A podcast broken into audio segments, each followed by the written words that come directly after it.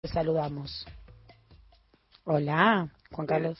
Gracias por llamar. ¿eh? No, por favor, gracias a vos por tu tiempo y vamos a partir de una lectura tuya sobre el escenario regional, ¿no? Los proyectos en disputa y un poco lo que se juega mañana en las elecciones en Perú.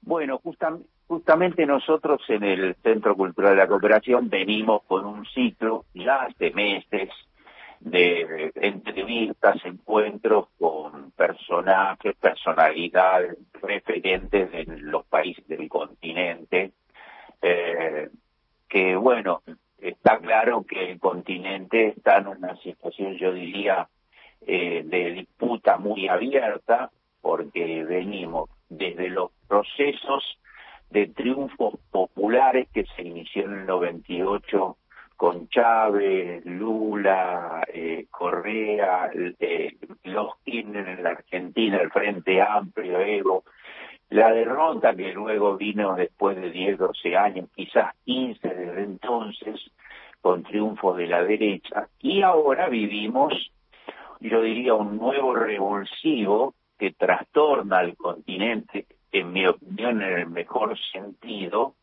eh, y hay una emergencia popular que creo que, bueno, es lo que hay que analizar. De cualquier manera, este nuevo momento yo creo que eh, tiene ya un hito anterior, que es el triunfo en México y en la Argentina, que del gobierno de AMLO y del gobierno de Fernández y Cristina, que son triunfos de gobiernos populares y derrotas de la derecha en ambos países. Claro que en el medio un gran triunfo de la derecha que fue el, el Brasil de Bolsonaro. Hoy por hoy, entonces yo diría que los casos más arquetípicos son Chile y Colombia. Claro que no habría que saltear el triunfo de Evo Morales y la democracia popular en Bolivia y también una derrota de la derecha. Tampoco hay que saltear que en Ecuador había una expectativa de triunfo popular y no se logró y eh, triunfó la derecha. Ahora bien, eh, entonces como para ir redondeando algo, eh, hicimos una charla el, otro día con Daniel Zadue, que, bueno, eh, Daniel Calvo fue reelecto eh, alcalde de Recoleta, que es una comuna de Santiago, es un dirigente comunista. Y él decía que, y es el candidato a presidente, uno de los dos candidatos a presidente de los sectores progresistas, ¿no? Eh, él decía que, que en Chile lo que hay es un resurgimiento del pueblo como sujeto político una verdadera rebelión que empezó con las manifestaciones en la plaza hace dos años y que no se detuvo, ¿eh? por una rebelión, digamos, de, rabia, de bronca, de rechazo al sistema. Claro está que esa rebelión, entonces él decía, y creo que es interesante todavía, eh, en, en, ese, en esa rebelión aluvional hay elementos ideológicos y culturales de los revelados que triunfaron en esta última elección, que todavía se arrastran cuestiones de valores de, culturales del neoliberalismo, de la derecha, de la antipolítica, eh, poniendo a todos en la misma bolsa. Eh, o sea que hay una derrota muy grande de la derecha hay emergentes nuevos extraordinarios como los feminismos que se politizan, como ecologismos que se politizan, eh, como la juventud que se politiza y va este, a la lucha política, nuevos emergentes que coexisten con algunos históricos, eh, como el Partido Comunista Chileno, que, eh, que, le fue muy bien, ¿no? Así que eh, ahí tenemos eso y bueno, también hablamos eh, en estos días con una gran referente peruana, Verónica Mendoza, una joven política de izquierda, eh, con toda franqueza, no sé si integro una agrupación política partidaria, porque no, no lo señaló ni aparece en su currículum, ¿no? Pero bueno, ahí hay una cosa con algunos parecidos también, un revulsivo eh, social y político que se expresa en la candidatura de un eh, emergente popular también de, de, izquierda, un dirigente sindical de los maestros del interior profundo peruano de Cajamarca, y que eh, desde un lugar que no es justamente la política, este, bueno, tiene un gran consenso. Y por el otro lado, una derecha que está muy agotada y que no tiene otra alternativa que reivindicar eh, a, a, lo peor, de lo peor, una pésima candidata que es Keiko Fujimori, que bueno, no exageramos y decimos que es un personaje delincuencial de la política, ¿no? Y entonces hay una campaña basada exclusivamente en un anticomunismo primitivo.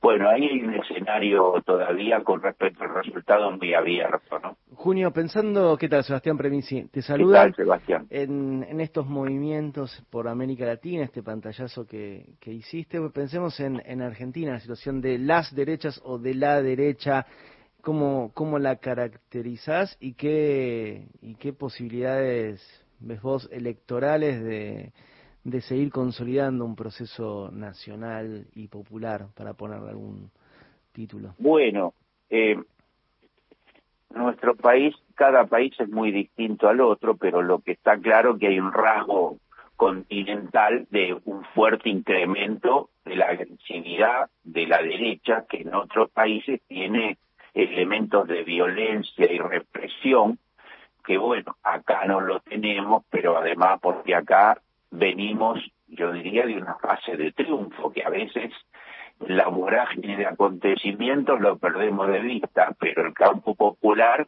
viene de, una, de un triunfo popular y una derrota de la derecha. Y estamos todavía en esa fase, eh, bueno, con el dato fuerte, obviamente, de la pandemia. Yo creo que también entonces la derecha argentina va incorporando ese rasgo.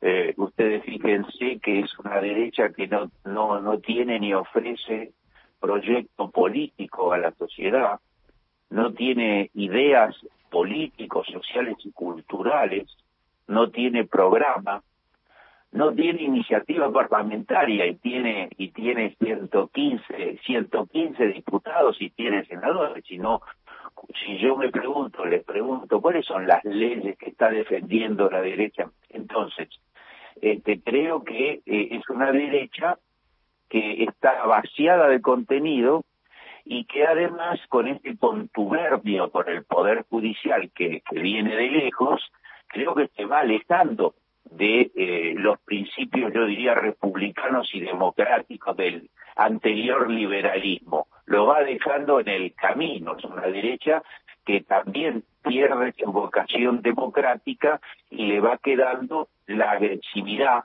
este, eh, y tratar de llevar al pueblo, a la sociedad, una situación de enfrentamiento para desgastar a lo que ellos consideran no o no un rival político, sino un verdadero enemigo que es el que es el gobierno. Así veo yo a la derecha desplazándose con un sector claramente hacia núcleo, hacia posiciones de ultraderecha.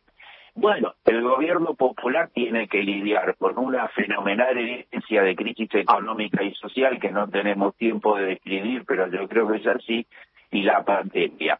En la medida que el gobierno este, vaya eh, avanzando y profundizando sus ideas y su plan popular y democrático de distribución de la riqueza. Y, va a tener, y va a chocar inevitablemente con los sectores corporativos que se oponen eh, eh, agriamente a, que el gobierno pueda afectarle sus intereses para distribuir riqueza, porque la, la riqueza, no, yo suelo decir, este, la riqueza es como aquella, aquella cosa del agua, así es, ¿no? Nada, nada se pierde, todo se transfiere.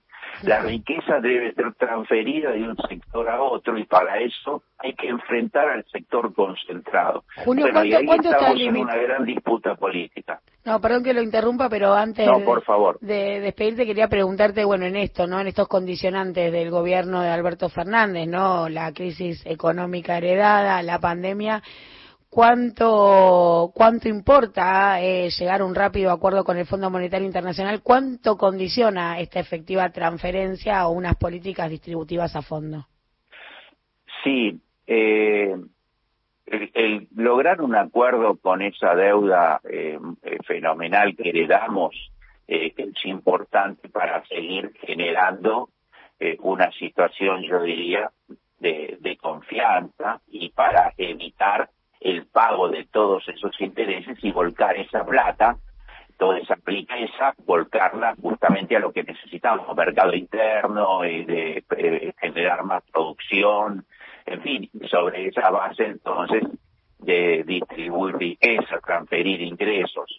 Creo que el gobierno viene de un gran antecedente que es una negociación exitosa con los bonitas, que era otra enorme deuda. Por lo tanto, tengo la impresión que el gobierno tiene una fuerte determinación en que no se puede pagar la deuda, no hay condiciones para pagarla en este momento. Quiero decir que es imprescindible ganar mucho tiempo, un largo periodo de plazo, eh, y creo que esa convicción, esta determinación, el gobierno la va a lograr y en todo caso se irá pagando en el futuro cuando el, el país, bueno, vuelva a moverse, ¿no? Es un dato político importante y por eso el presidente hizo la última gira, ¿no es cierto? La hizo porque es muy trascendente. Juan Carlos, te agradecemos muchísimo eh, este tiempo con Alafuente.